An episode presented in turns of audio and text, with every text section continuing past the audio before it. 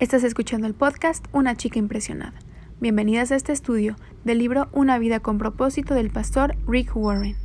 Hoy comenzamos la última semana de este maravilloso estudio y estamos muy emocionadas de haber llegado al quinto propósito en compañía de todas ustedes, mujeres impresionadas por su gracia. El último propósito se titula Usted fue hecho para una misión.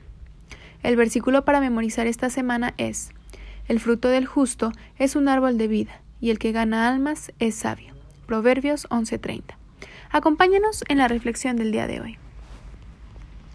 ¿Cuál es el quinto propósito de Dios en nuestra vida? Una misión.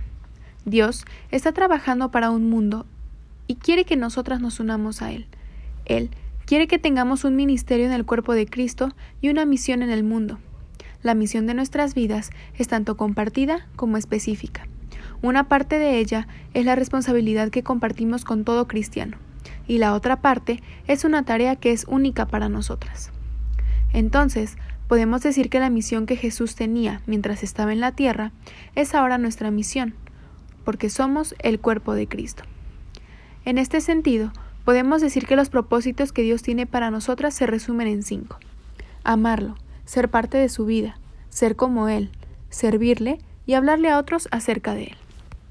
Ahora, para poder cumplir con este quinto propósito, dividiremos la palabra que Dios nos tiene para hoy en tres rubros. 1. La importancia de nuestra misión. Llevar a cabo la misión que Dios puso en nosotras aquí en la tierra es esencial para vivir en la gloria de Dios. Nuestra misión es una continuación de la misión de Dios en la tierra, y esta es tan importante que Dios la recalca cinco veces en la Biblia en cinco libros distintos. Asimismo, es importante saber que es una comisión dada por Jesús y que para nosotras, sus seguidoras, no es opcional, es un mandato, y en caso de no cumplirla, estaríamos cometiendo un acto de desobediencia.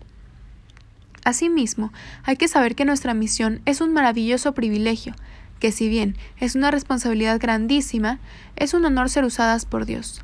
Es una misión que nos envuelve en dos grandes privilegios. Uno, trabajar con Dios y dos, ser su representante. Por lo que Dios en esta vida nos ha asegurado la salvación, nos ha puesto en su familia, nos ha dado su espíritu y después nos hizo agentes del mundo.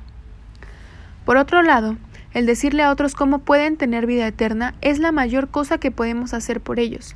Muchas veces olvidamos lo desesperanzado que se siente no tener a Cristo. Tenemos que recordar que no importa qué tan contentas o exitosas parezcan ser las personas, sin Cristo están absolutamente perdidas y en ruta a una separación eterna de Dios, por lo que hay que compartir de la palabra para que cada vez seamos más en la familia de Dios. Ahora, hay que saber que nuestra misión tiene un significado eterno, pues ésta hará un impacto en el destino eterno de otras personas, y por eso es más importante que cualquier profesión, logro o meta que podamos alcanzar durante nuestra vida en la tierra. Las consecuencias de nuestra misión se quedarán para siempre, por eso hay que tener urgencia en cumplir con ella. Hay que buscar la manera más rápida y eficiente de cumplirla. Y para concluir con el primer punto, nuestra misión le da sentido a nuestra vida. Y hay que recordar que todo eventualmente desaparecerá. Por eso es que tenemos que vivir vidas conducidas por propósitos, vidas comprometidas a la adoración, la comunión, al crecimiento espiritual, al ministerio y a cumplir nuestra misión en la tierra. Los resultados de esas actividades durarán para siempre. 2.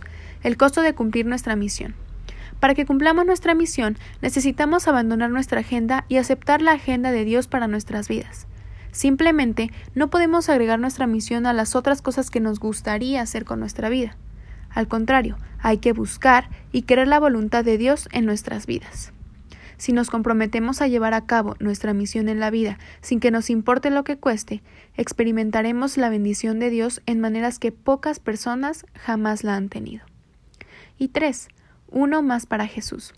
La reflexión de hoy nos hace la invitación a saber que si queremos ser usadas por Dios, nos tiene que importar lo que a Dios le importa. Y lo que más le importa es la redención de las personas que Él hizo. Él quiere que sus hijos perdidos sean encontrados. Por eso, cada que se presente la oportunidad, busquemos uno más para Jesús. Por ello, hay que trabajar día tras día, para que el día que estemos ante la presencia de Dios podamos decir misión cumplida. Gracias por acompañarnos el día de hoy en este estudio. Esperamos nos acompañes el día de mañana para continuar con este.